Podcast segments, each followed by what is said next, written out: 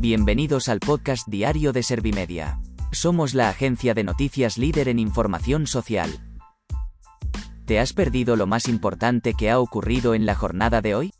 A continuación te cuento en menos de un minuto los titulares más destacados de este miércoles 12 de enero de 2022.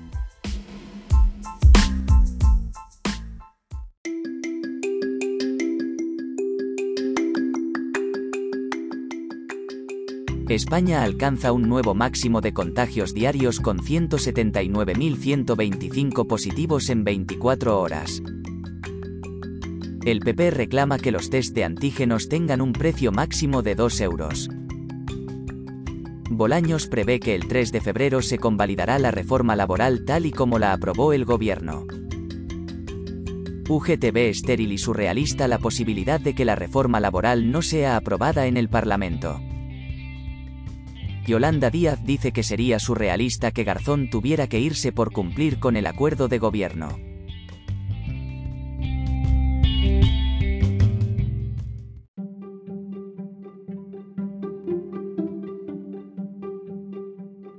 ¿Te han sabido a poco los titulares? Pues ahora te resumo en un par de minutos los datos más importantes de estas noticias.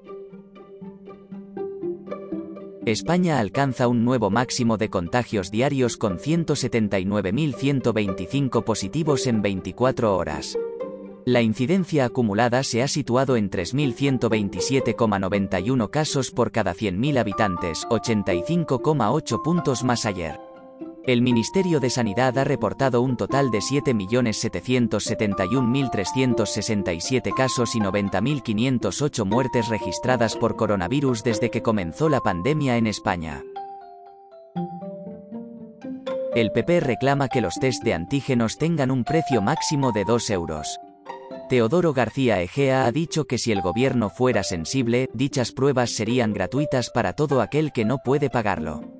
El secretario general popular ha subrayado que una familia no debe elegir entre pagar la luz, llenar la nevera o comprar test para todos.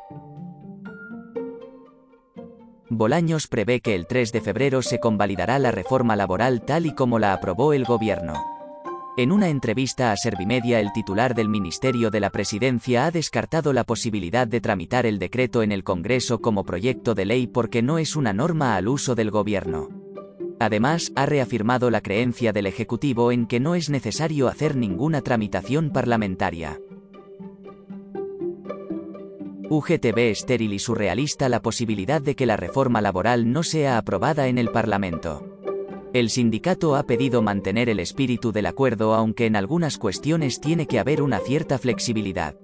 Además, ha reclamado más medios para la inspección de trabajo para que el texto no se quede cojo. Yolanda Díaz dice que sería surrealista que Garzón tuviera que irse por cumplir con el acuerdo de gobierno. La vicepresidenta segunda le ha recordado al PSOE que ella ha tenido que defender cosas que no comparte pero que asumió el Ejecutivo. Por su parte, el ministro de Agricultura ha dicho que no ha desautorizado a Garzón al defender la carne de las ganaderías españolas.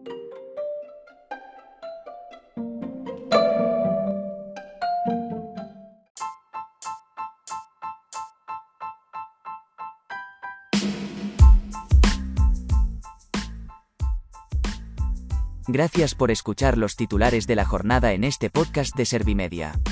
Como habrás notado, soy una inteligencia artificial que está aprendiendo a contar las noticias más relevantes de cada jornada.